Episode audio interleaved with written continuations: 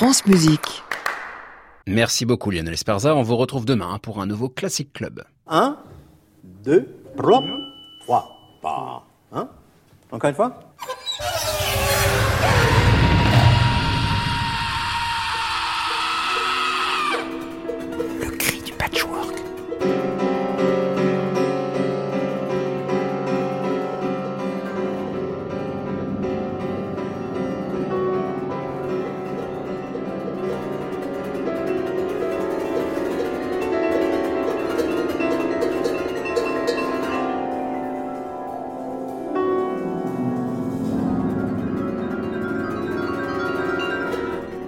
Chers écoutants, bienvenue dans le Cri du Patchwork, une émission qui emboîte les sons.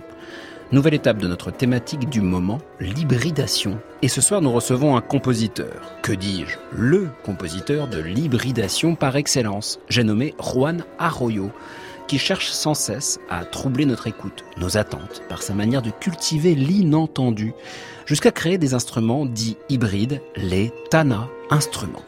Le récit d'une passion, d'une pensée de l'hybride.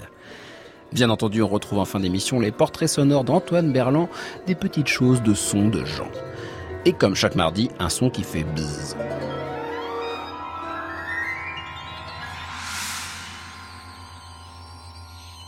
Le cri du patchwork, thème numéro 40, épisode numéro 3, séquence numéro 1. Eh, qu'est-ce que vous avez fait encore? Pas étouffé. Eh oui. Le son de la semaine.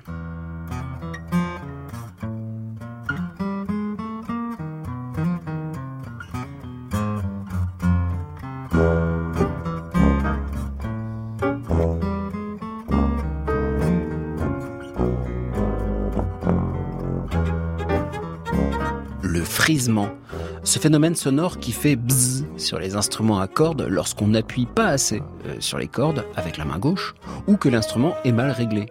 Ça fait bzzz parce que la corde vibre malencontreusement sur les frettes de la guitare, par exemple.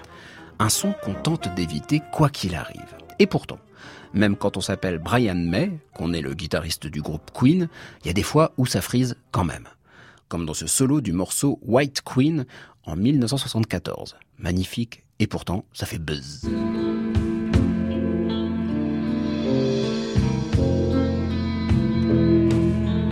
Did they fare? What have they seen? The mother of the willow green, I call her name. Beneath her window have I stayed? I love the footsteps that she made, and when she came.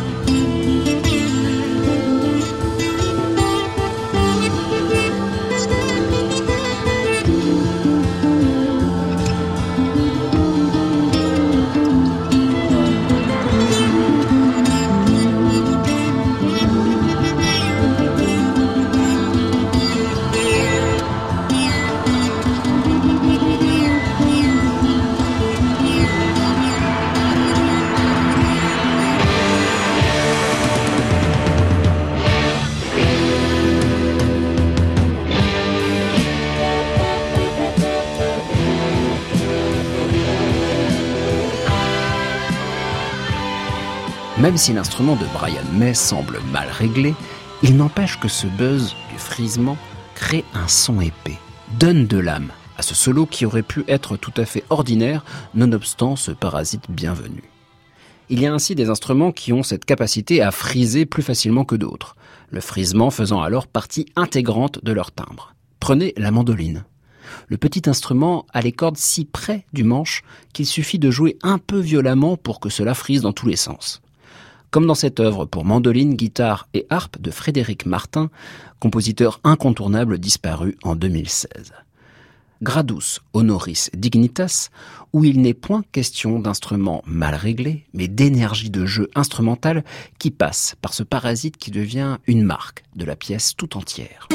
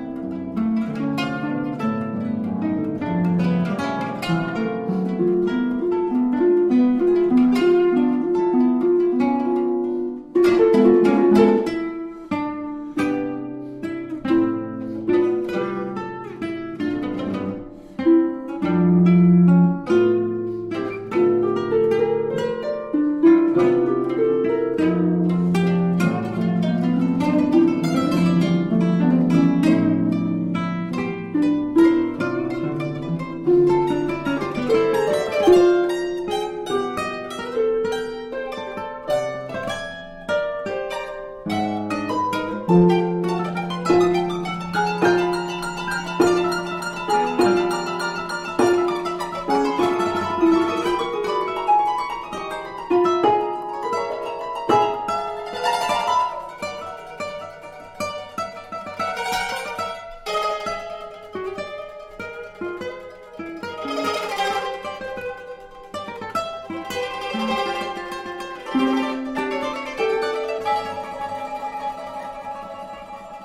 qui pourrait vous tarauder est, le frisement de ces cordes est-il volontaire ou pas?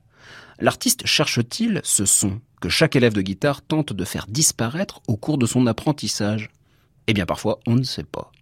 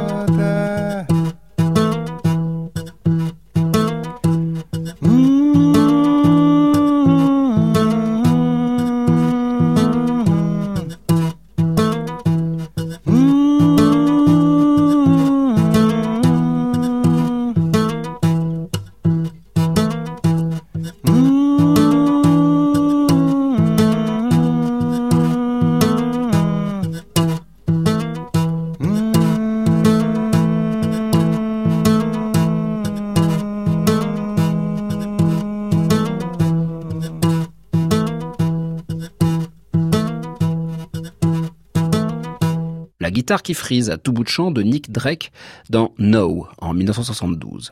Et ça marche. L'instrument nous parle au creux de l'oreille, car oui, il est enregistré de très près pour pouvoir entendre tous ces scories de sons. On pourrait presque se dire que la guitare devient un autre instrument. Tout comme l'a imaginé Francisco Tarrega dans Gran Rota, un tube pour guitare de la fin du 19e siècle. Ici, l'instrument imite le basson en étouffant les cordes, ou joue comme un tambour en faisant friser les cordes, comme le timbre d'une caisse claire par exemple. Efficace.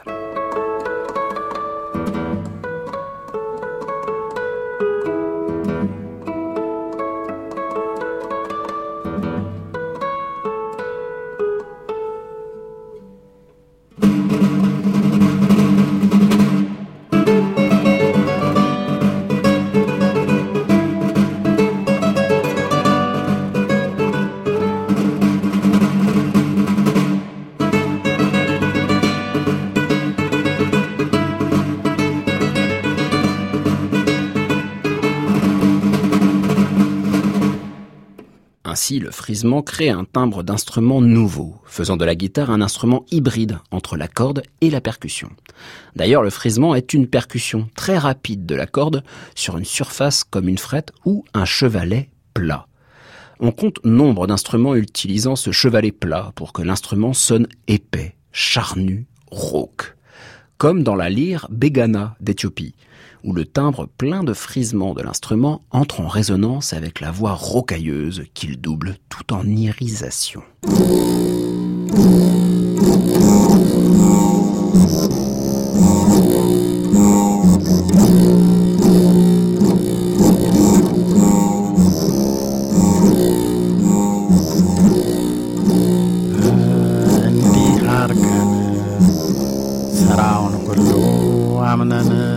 እናምናለን ዳግም ይመጣል ብለን ነገር ግን ዳግም ይመጣል ስላልን ከጻድቃንም ከመላእክትም ቢሆን የሚያውቅ የለም የሚመጣበት ቀኑን ባላወቅ ነው። ባልመረመር ነው ሰዓት ግሩም ሆኖ ይመጣል እንጂ ድንገት መጀመሪያ የአዋጅ ነጋሪት ሲመታ ከያለበት ይሰበሰባል አንድ አፍታ አጥንታችን። ትቢያ የሆነው አፈር ጅብ የበላው የተበተነው ከዱር የራስ ጠጉር የእግር ጥፍራችን ሳይቀር ተሳስቶ ያንዱ ወደ አንዱ ሳይዞር በየራሱ ይሰበሰባል ሁሉም ይመታል። የአዋጅ ነጋሪት ዳግም ነፍስ የሌለው በድን ይሆናል ፍጹም በሦስተኛው የአዋጅ ነጋሪት ሲመታ ይነሳሉ መልካም የሰሩ በልልታ የብርሃን አስ የብርሃን ቀሚስ ለብሰው እንደ ፀሐይ እንደ ጨረቃ ደምቀው እግዚአብሔርን ፈጣሪያቸውን መስለው ይሰሙና በቀኙ ቆመው ፍርዱን ከማያልፈው ተድላ ደስታ በቀር ጠግቦ ቁምጣን ተርቦ ስስት ሳይኖር ገብቶ መውጣት አግኝቶ ማጣት ችጋር የሌለባት። ደገኛይቱን ሀገር ይወርሳሉ መልካም የሰሩ በምድር ኃጥአንም እጅግ ከጭራ ቀጥነው መልካቸውም እጅግ ተቆራ ጠቁረው ከላይ ከታች የጨለማ ልብስ ለብሰው ዲያብሎስን አለቃቸውን መስለው ይሰሙና በግራ በኩል ቆመው በመንቀጥቀጥ የሚፈርደውን ሰምተው ከልቅሶና Lorsque l'instrument devient voix humaine par le truchement du frisement.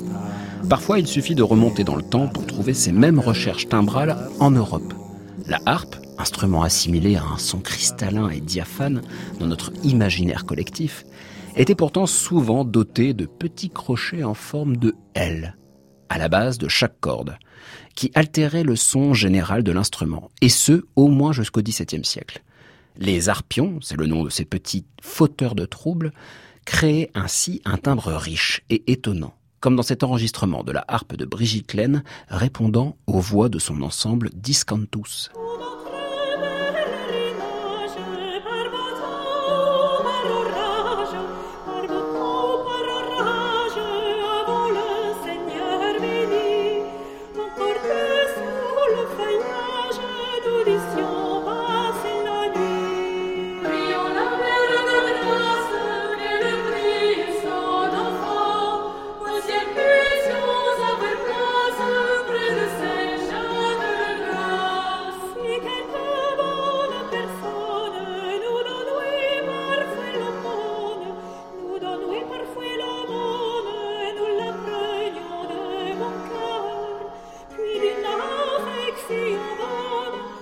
En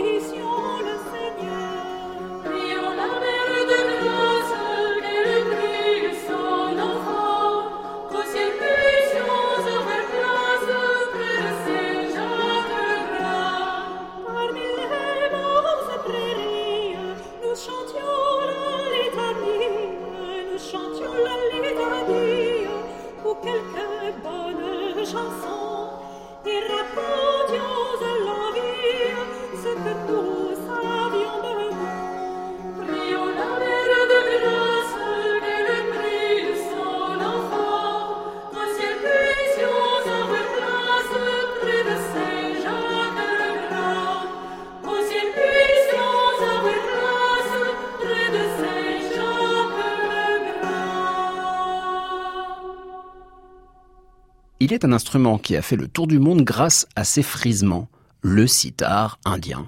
Des Beatles aux Rolling Stones, tout le monde a été fasciné par l'instrument qui déploie des harmoniques à fond les ballons grâce à son chevalet plat qui fait friser chacune de ses cordes.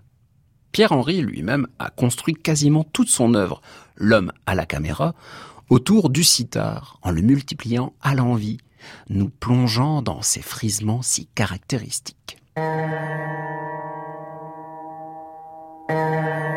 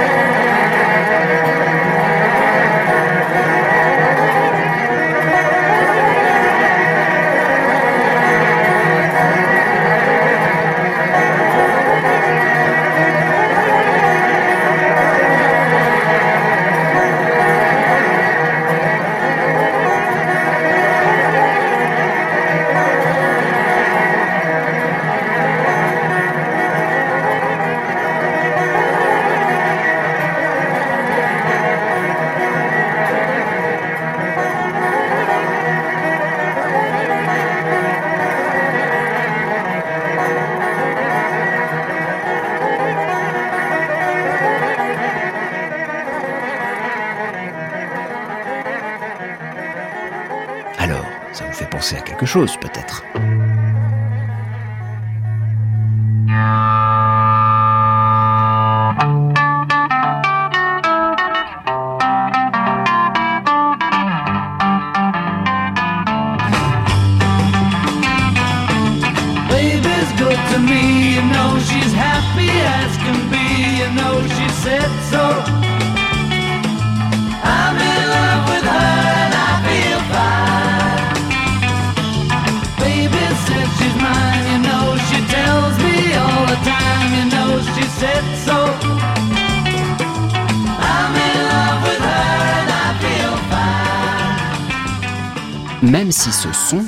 Ouvrant I Feel Fine des Beatles, est né d'un feedback, d'un effet Larsen, on entend que la corde frappe sur les frettes, frise et crée alors ce timbre de sitar que George Harrison, alors guitariste des Fab Four, découvrira un an après sur le tournage du film Help. En tout cas, un accident de studio qui est devenu légendaire. Et oui, le frisement peut devenir facilement le son venu de nulle part. Comme ce frisement entretenu qui émaille le morceau Flume de Bon Hiver, un groupe indie folk américain fondé par Justin Vernon.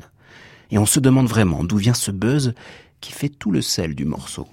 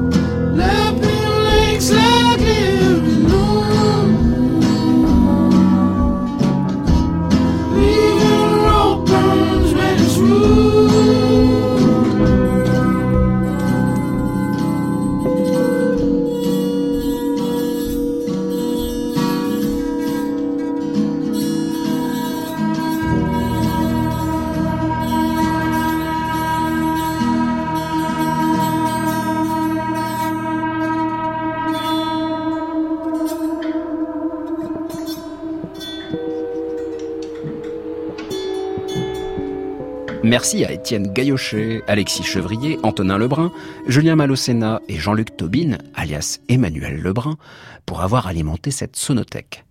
On termine avec un frisement qui dit « Oh combien on peut aimer laisser un instrument mal réglé pour obtenir un son sale mais vivant ».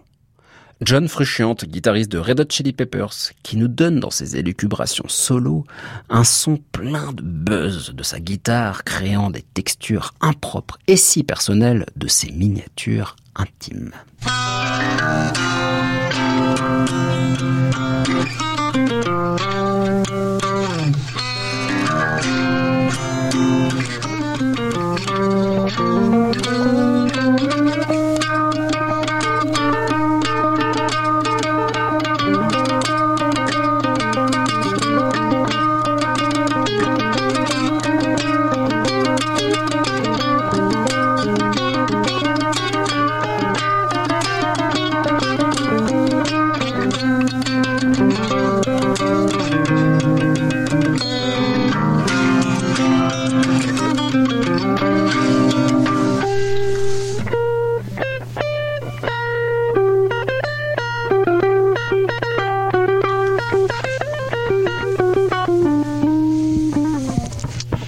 Qu'on y arrive Hein? C'est pas compliqué quand même.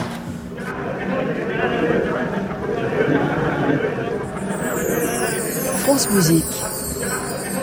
Le cri du patchwork, Clément Lebrun. Juan Arroyo, bonsoir. Bonsoir. Vous êtes compositeur et je vous ai invité parce que le mot hybride, il apparaît un peu partout dans votre création. Hybridation sonore, instrument hybride. Pour vous, hybride, qu'est-ce que c'est, Juan Arroyo? Alors l'hybride d'abord, euh, c'est ma passion. Tout court. Tout court. voilà, c'est ma passion parce que en fait, je pense que ce mot, il fait la hum, synthèse de toutes mes questions d'enfance. Je viens d'un pays euh, très métissé, Le Pérou. le Pérou. D'ailleurs, je suis métisse. Et euh, vous savez, en fait, euh, enfin, des côtés de ma mère, ma grand-mère était chamane. hein, Et quand elle pouvait pas me guérir, c'était mon grand-père qui était docteur. et donc, du coup, j'ai déjà, d'un point de vue médical, j'étais dans une société hybride. Ma mère étant biologiste, mon père sociologue. Donc, toujours dans ces rencontres, en tout cas, des éléments éclectiques, Des mais habitant un voilà. espace. J'ai toujours, je me posais la question, mais qu'est-ce qui est beau, mais pourquoi c'est beau? Et pourquoi ça marche pas parfois aussi Mm. Parce que parfois les choses éclectiques aussi, ils vont pas bien ensemble. Mais pourquoi il y a des conflits quand on se comprend Quand on les pas force, en fait. Mais quelquefois, ça fonctionne aussi de forcer les choses à rentrer l'une dans l'autre. Ça dépend, ça dépend. Le tout, c'est de trouver justement les structures qui permettent de dialoguer tous ces éléments, Mm. comme on dirait bien Edgar Morin. Et euh, ensuite, je, hum, comment dire, cristallisé par une première pièce cette idée. Quand j'étais au Conservatoire du Pérou, j'ai décidé de nommer ma première pièce Métissage. Et de façon totalement hasardeuse, parce qu'en vérité, voilà, je, je venais d'apprendre à écrire. Je compose depuis très jeune, depuis ouais, 8, 10 ans, mais dans ma tête, je savais pas ni lire ni écrire la musique. Je jouais la flûte de pan, je jouais la guitare, je viens d'un- monde plutôt du folklore, de la musique populaire, et je n'avais pas accès, en tout cas, à une autre éducation de la musique qui me permettait d'acquérir les connaissances de l'écriture. Et quand je suis rentré au conservatoire du Pérou, j'ai eu accès à tout ça. Heureusement, j'ai réussi à apprivoiser l'écriture assez rapidement pour pouvoir me mettre l'écriture de cette pièce pour piano que j'ai intitulée Métissage et qu'aujourd'hui, à la distance, je le vois effectivement comme une espèce de synthèse. Déjà, il y a des airs folkloriques, évidemment, mais il y a aussi des airs hispanisantes. Donc, on voit la question culturelle, pas encore la question du son en lui-même, mais la question de la culture et de comment intégrer de ces- éléments dans un seul être. Et vous avez eu des chocs sonores. Vous êtes venu avec un choc sonore. Je m'attendais pas à celui-ci, pour tout vous dire, Juan Arroyo. Je vous demandais, mais dites-moi d'où ça vient. Et vous m'avez proposé, ben, cette chose que peut-être tout le monde a un peu dans l'oreille.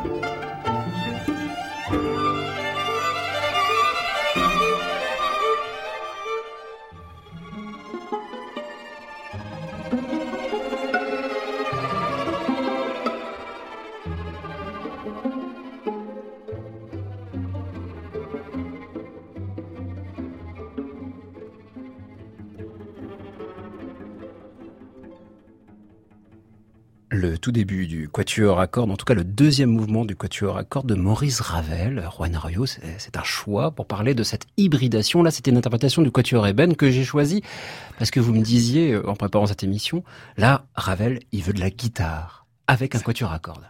Eh oui, il veut la guitare, mais en vérité, je l'ai pas su tout de suite. Mm. C'est-à-dire, euh, moi, je venais d'intégrer le conservatoire du Pérou et euh, je suivais les cours d'analyse euh, où on me présentait les quatuors de Beethoven, de Mozart, et j'apprenais tout ça avec grand plaisir, mais avec beaucoup d'abstraction cette musique, Mm. parce qu'en fait, je venais d'un autre monde, un monde de la musique populaire, du folklore, et quand un jour, par une trouvaille hasardeuse, je trouve cet enregistrement, parce qu'on est, on- il faut dire, on est à la fin de la dictature de Fujimori, il n'y a pas des enregistrements. À l'image de musique classique, il faut aller dans des, dans des coins un peu euh, troubles pour pouvoir trouver des choses qu'on appelle, entre guillemets, caleta, c'est-à-dire des choses qui sont cachées, des enregistrements cachés. Et je trouve cet enregistrement de Ravel, enfin de ce je me souviens qu'on était en train de faire une tournée parce que je faisais partie d'un groupe choral de musique. On était au milieu de la côte péruvienne, entre le désert et la mer, et je me play à cette cassette, parce que c'était une cassette à l'époque, Mhm. et j'écoute ce mouvement. Et depuis ce moment, ce mouvement ne m'a pas quitté pendant des jours. Mhm. J'étais ému, vraiment, Mm. parce que, Par le son, plus que par le- Je savais la, pas. la phrase. Non, d'accord, ok. c'est-à-dire, j'entendais quelque chose qui me mettait en émotion. Il y a une déferlante, en fait, d'excitation d'avoir trouvé quelque chose, mais qui était indicible. Mhm. C'est-à-dire, j'entendais, ça me plaisait, je ne sais pas pourquoi. Mais évidemment que ça me plaisait beaucoup plus que tout ce que j'avais entendu avant au Quatuor. Parce Cela, que c'était un quatuor autre. C'était un quatuor qui n'était plus un quatu- un quatuor. et j'ai découvert ça après. Mhm. C'est-à-dire que, voilà, j'ai trouvé le problème. Et c'est bien de trouver un problème parce que ça me donne envie ensuite de résoudre ce problème. Pourquoi cela me plaît tellement? Et cela me plaît tellement parce qu'en fait, l'instrument que je croyais connaître, ce quatuor à cordes, il m'a montré une autre facette de lui-même. Mhm. Et donc, je ne connais pas tout de lui. Mhm. Et cela a été révélateur pour moi. A été révélateur de toute l'esthétique que je- j'essaye en tout cas de confirmer dans mes partitions, de la question justement de donner à l'auditeur autre chose de ce qu'il attend. Créer de la surprise tout le temps. Alors, on pourrait se dire que finalement, pour les compositeurs euh, aujourd'hui, c'est un peu ça. Le grand enjeu, c'est créer de la surprise.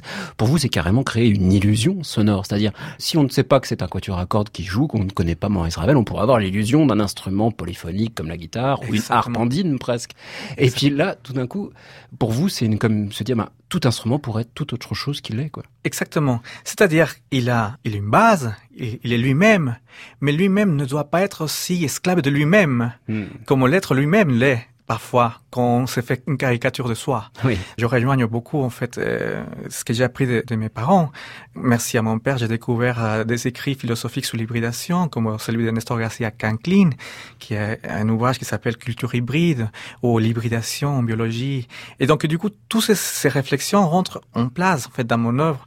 C'est quelque chose comme des fantômes qui viennent à, à me parler à l'oreille avec des conseils. Parce qu'en fait, il faut arriver à donner quelque chose d'autre. Et aussi, c'est là confirmé pourquoi je souvent je m'ennuyais tellement en écoutant certaines pièces où on me disait que j'allais entendre une nouvelle pièce pour piano et que c'était la première mesure, je savais que le reste des 20 minutes que j'allais entendre, ça allait être le même, Le même piano. son, Ouais, le même ça. piano. Et que malgré la, comment dire, tout le, la, La maîtrise, science, la science que le compositeur aurait pu faire pour que ce piano nous dévoile d'autres choses, ce son-là, il était là, présent. Mm. Et en fait, je me rends compte quand même que j'ai une attirance particulière au timbre. Mm. C'est ça ce que j'entends d'abord quand je vais C'est écouter peut-être pour musique. ça que vous êtes allé vers l'électronique assez tôt, c'est-à-dire que vous êtes multi-instrumentiste, vous en parliez, la flûte, la guitare, et puis piano un petit peu, puis tout d'un coup, Oui. euh, là vous vous tournez vers l'électronique parce que l'électronique propose cette relecture de tout ce que nous entoure pour en faire peut-être autre chose. Je veux dire, un son de voix peut devenir un violon à travers l'électronique et l'ordinateur. C'est attirant pour un compositeur. C'est attirant et en même temps, ça fait partie de, de ma génération d'intégrer ces, ces outils. Moi, je suis né avec l'ordinateur. Je ne dis pas que l'ordinateur était avant moi, c'est-à-dire le, un des premiers ordinateurs qui est arrivé à la maison, c'était quand j'avais 5 ans. Et donc, je, je me souviens, j'ai commencé à avoir euh, des exercices pour apprendre à utiliser cet ordinateur. Donc, déjà du moment où les outils informatiques étaient présents dans ma vie, c'était pas du tout contre nature, en tout cas, de les intégrer dans l'exercice de ma musique. Après, évidemment, en venant en France, et grâce à la France, j'ai acquis toutes ces connaissances objectives hein, d'analyse spectrale, euh, la constitution des patchs pour faire de la musique électronique. Alors les patchs, c'est par exemple dans Max MSP, qui est un logiciel dédié pour la création sonore, c'est-à-dire que c'est des, sortes de mini-logiciels à l'intérieur du logiciel qui Tout permet de, de traiter le son en temps réel, mais aussi en temps différé. Je vous propose justement, Juan Arroyo, d'écouter une pièce où les deux sont ici, c'est-à-dire temps différé, musique préparée en avance, et le temps réel, c'est-à-dire le traitement de la voix. Ici, c'est la voix de Livia Rado. C'est une pièce qui s'appelle Susurro, qui veut dire tout simplement le susurrement, le, voilà. Nous sommes en 2013, une pièce pour soprano et électronique.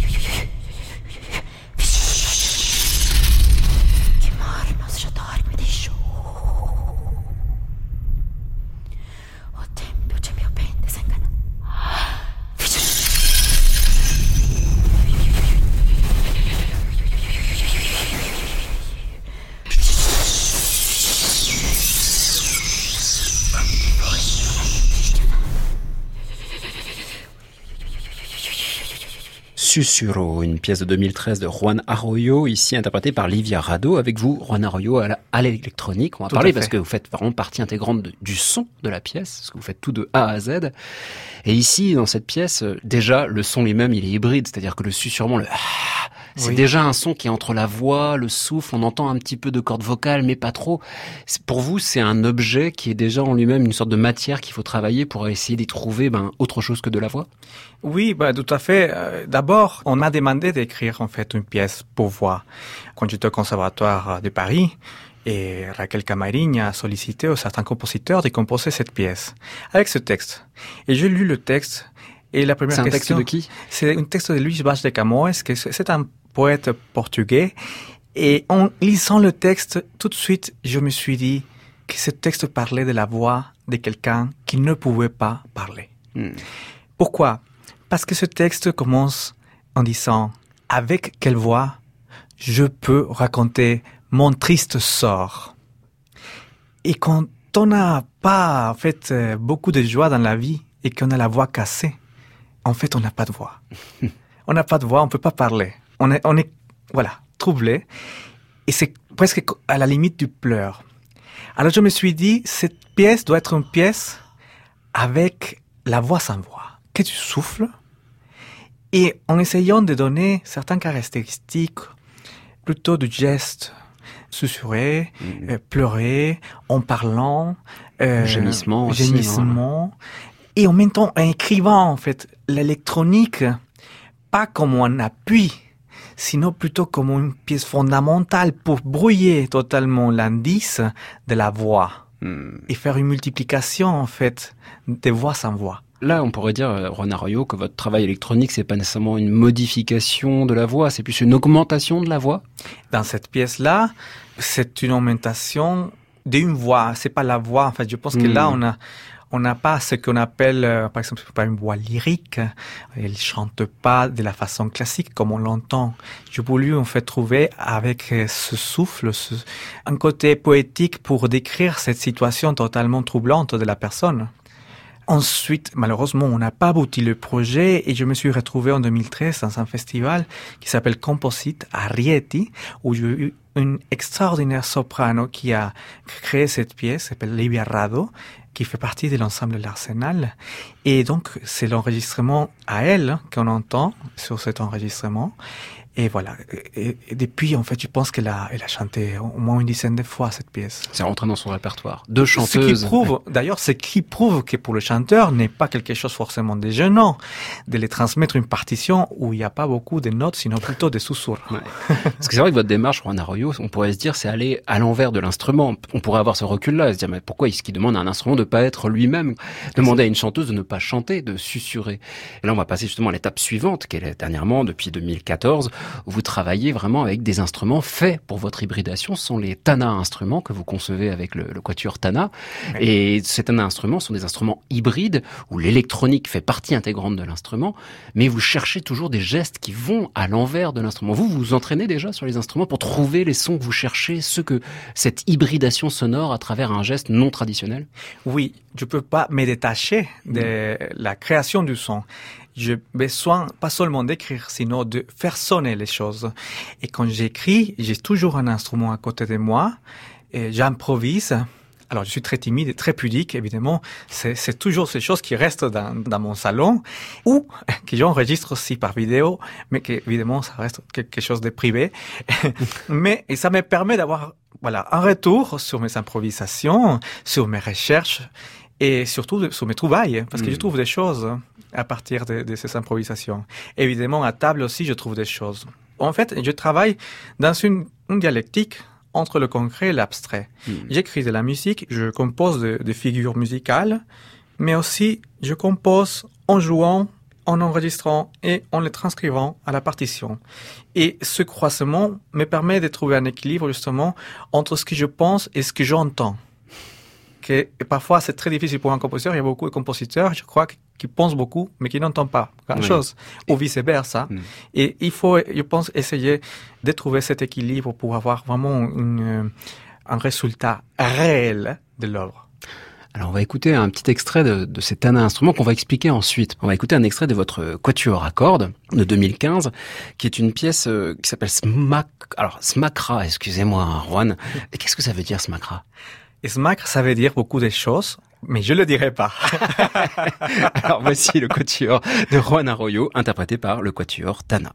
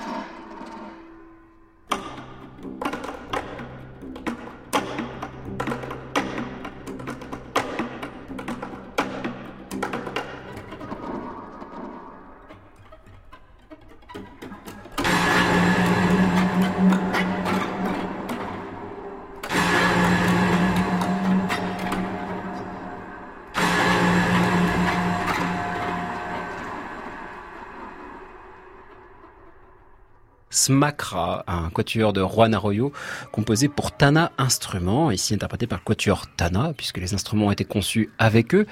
Alors, je pourrais dire, Juan, qu'ici, à peu près tout est hybride. Déjà, juste parce qu'on entend des percussions au départ. Et pourtant, c'est le quatuor à cordes qui joue. Ce sont des instruments à cordes. On n'entend que des percussions. Le geste est déjà hybride sur l'instrument lui-même. Mais les instruments aussi sont hybrides. Alors, qu'est-ce que c'est qu'un Tana instrument? Alors, un un instrument, c'est les instruments qu'on a conçus avec le magnifique quatuor Tana, d'ailleurs, qui, qui vient d'interpréter cette pièce.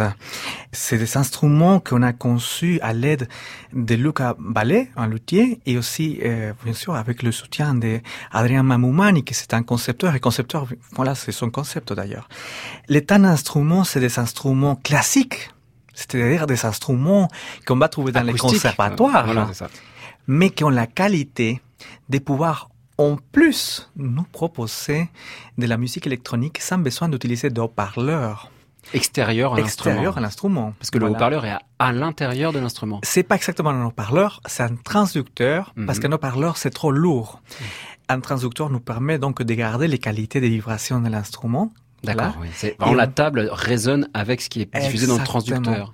Et le, le corps de l'instrument sert comme porteuse en fait de l'électronique. Hmm. Et c'est à ce moment-là que l'électronique, elle perd ses côtés froids et numériques pour gagner un côté plus analogique, plus de chambre et plus humain. Est-ce qu'on peut dire l'acoustique de l'électronique Ce qui est un peu particulier, parce que l'électronique, finalement, ce sont des membranes. On pourrait faire de la spécialisation. Là, on est vraiment dans l'acoustique de l'électronique qui vient d'une source qui est, elle, humaine et matérielle. Exactement. Mm. De plus, le musicien, il entend ce qui vaut en fait son interprétation avec l'addition de l'électronique. De plus, ici, c'est pas non plus une addition en vérité, car l'écriture, en fait, elle est totalement imbriquée, tellement dans l'électronique, dans la partie instrumentale. L'instrumental comme un objet sonore pourrait l'être, et l'électronique comme une partition. En fait, c'est un croisement de ces deux côtés abstraits et concrets sur lesquels je joue pour essayer d'effacer totalement les traces de ce qu'on a l'habitude d'entendre. Y a une illusion vraiment auditive ici, parce qu'on voit les mes instruments, on ne voit pas nécessairement les transducteurs, parce qu'ils sont à l'intérieur, même si on voit des fils, quoi, évidemment, mais l'illusion de, de voir, de ne pas avoir l'œil et l'oreille qui sont connectés, pour vous, c'est une manière d'hybridation pour... Oui, en fait, c'est une manière. Alors, l'hybridation, je crois qu'il faut donner l'explication de l'hy- de l'hybridation. Voilà. il faut, l'hybridation, c'est composer le son avec des indices perceptuels provenant d'autres sources sonores. Et c'est quoi ces sources sonores? C'est quoi ces indices perceptuels? Les indices perceptuels, ça peut être le geste, ça peut être le timbre, ça peut être l'espace. Le geste, par la mimésis. Si un violoncelliste, au lieu de frotter son violoncelle ou les cordes de son violoncelle avec son archet, on lui demande de taper comme un percussionniste, on crée justement par la copie de ce geste déjà une espèce de mimésis qui viendra être une sorte d'hybridation. Par le timbre, si l'instrument, de certaine façon, acquiert par l'ajout d'un autre son pendant qu'il joue une autre qualité acoustique qui nous dirait qu'il n'est pas lui-même, sino quelqu'un d'autre, le timbre, on aurait changé. Et l'espace, c'est des localisations. C'est-à-dire, c'est moi qui joue, mais tu m'entends pas là où je suis. tu m'entends là où il a décidé où tu vas m'entendre. Et donc, du coup, finalement, mes fausses notes seraient tout ce qu'on s'attend, en fait, seraient mes fausses notes.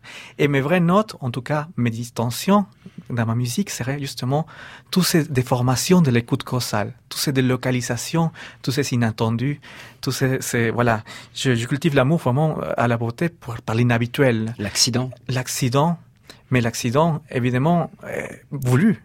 Mais pourquoi l'hybridation? Parce que on m'a demandé beaucoup, oui, tu fais l'hybridation, mais pourquoi tu fais l'hybridation? Mais parce qu'en fait, c'est pour moi le moyen de vous offrir quelque chose que vous n'avez pas attendu. Pour terminer cette interview, euh, Rowan, on va écouter une pièce qui a été enregistrée à Tapage Nocturne, l'émission de Bruno Le Thor, que vous pouvez retrouver euh, tous les vendredis à 23h. Et c'est ici euh, Jeanne Maison Haute qui joue avec le Tanacello, donc Oui. l'instrument qu'on a entendu ici en quatuor, mais là en solo. On va entendre vraiment un moment où on ne sait même plus si c'est du violoncelle ou l'électronique qui prend le dessus. En tout cas, on entend vraiment un moment d'hybridation timbrale très forte. Mais une petite dernière question, et ça c'est parce que ça me taraude depuis tout à l'heure. Est-ce que vous êtes en train de cultiver un peu une forme de, de théâtre baroque? Je pense au théâtre baroque avec ses illusions où on ne voyait pas celui qui faisait l'écho derrière le décor. On ne voyait, il y avait beaucoup de jeux de miroirs, beaucoup d'illusions, de travestissements. Pour vous, il y a une forme de théâtre baroque du sonore qui se joue aujourd'hui? Peut-être pas du théâtre baroque, parce qu'en vérité, je dirais plutôt des carnavals. Je ne suis pas détaché en tout cas de mes, sources encore latino-américaines et je pense au carnaval de Paucartambo plutôt. C'est carnaval qu'on fait au Cusco, dans les montagnes, à 3500 mètres d'altitude où tout le monde est déguisé, tout le monde est perverti, où même le diable fait partie de la fête et il est bon.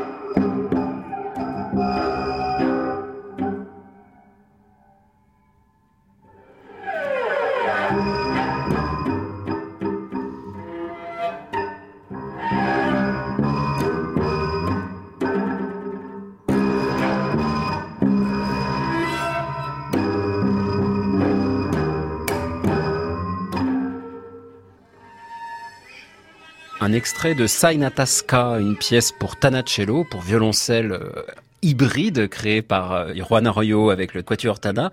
Ici, une pièce enregistrée chez Tapage Nocturne, chez Bruno Le Thor. C'était en décembre 2016. Vous pourrez retrouver d'ailleurs le podcast de cette émission avec Jeanne Maison Haute qui parle de cet instrument incroyable, le Tana instrument, le Tana Cello.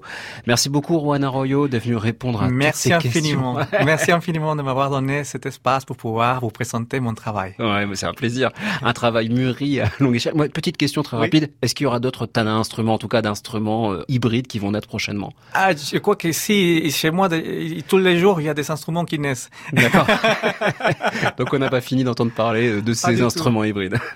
Merci beaucoup Juan Arroyo. Alors on vous retrouve très prochainement, c'est-à-dire 17 et 18 novembre prochain, au festival Ars Musica à Bruxelles pour la création d'une pièce qui s'appelle Sur l'instant pour automate, saxophone baryton et violon. Alors l'histoire d'automate, on n'en a pas parlé, on pourra en refaire une autre émission, ça m'intéresse bien. Toutes ces infos, c'est évidemment sur juan-arroyo.com. Euh, en ce moment, vous travaillez aussi sur une pièce pour Proxima Centauri, un ensemble avec une création qui aura lieu en novembre 2019, donc faut rester un peu euh, branché. Et puis un concerto pour violoncelle avec Jeanne Maison Haute et l'Orchestre Symphonique du Pérou. Toutes les infos sur les tas d'instruments se trouvent aussi sur quatuortana.net. Merci beaucoup Juan et à très bientôt j'espère. Au revoir. Et bonsoir Antoine Berland. Portrait sonore. Antoine Berland. Euh, faites un son aigu. Que pensez-vous de la musique? Musique, c'est ma vie. Bonjour. Dites bonjour. Bonjour. Portrait sonore numéro 55. Un petit secret, juste histoire de murmurer. Sainte Marguerite sur Duclair, mai 2016. oui, voilà, donc un petit secret, juste histoire de dire euh, que, voilà, c'est juste histoire de murmurer, de pas parler trop fort. Ich kann verhalen so ihr Leben, Pueva ja onki zedugan, Kachiva zanene agaren, Nagariket pes agaren, Nagarene metario, Armoriu bras, arbroiu pel, Amenegaren metar mesiu, Mesiu ken kerva brisisel. Euh, tiens, une, émotion comme ça que j'ai eue, c'était euh, une petite pucinette de 3 ans qui chantait euh, super juste. Vraiment, j'avais été incroyablement étonnée parce qu'elle était toute petite. Et, et ça, c'est vrai que ça m'avait une voix d'enfant comme ça qui chante juste. ça avait été très très émouvant. Fin de notre troisième épisode du Cri du Patchwork sur l'hybride. Le Cri du Patchwork, c'est Perrine Mingui aux commandes et à la réalisation, Valentin Carpentier à la préparation et à la recherche de son, et aujourd'hui à la technique Alain Joubert. La semaine prochaine, on termine notre parcours tout en hybridation par la rencontre avec Samuel Sigicelli, qui vient tout juste de créer Critical Phase, une forme de spectacle hybride entre texte, musique, mise en scène et lumière, comme le compositeur aime à le faire. Mixer les médiums, les formes, les formats pour créer des spectacles de création musicale. Nous parlerons ainsi avec lui de ce qui fait l'identité hybride de la compagnie Sfota, qui réunit ses œuvres avec celles de son complice de longue date, Benjamin de la Fuente. Pour rester connecté avec le cri du patchwork et la musique de création sous toutes ses formes, rendez-vous sur francemusique.fr vous pourrez également podcaster cette émission ainsi que l'intégralité des portraits sonores d'Antoine Berland. Chers écoutants,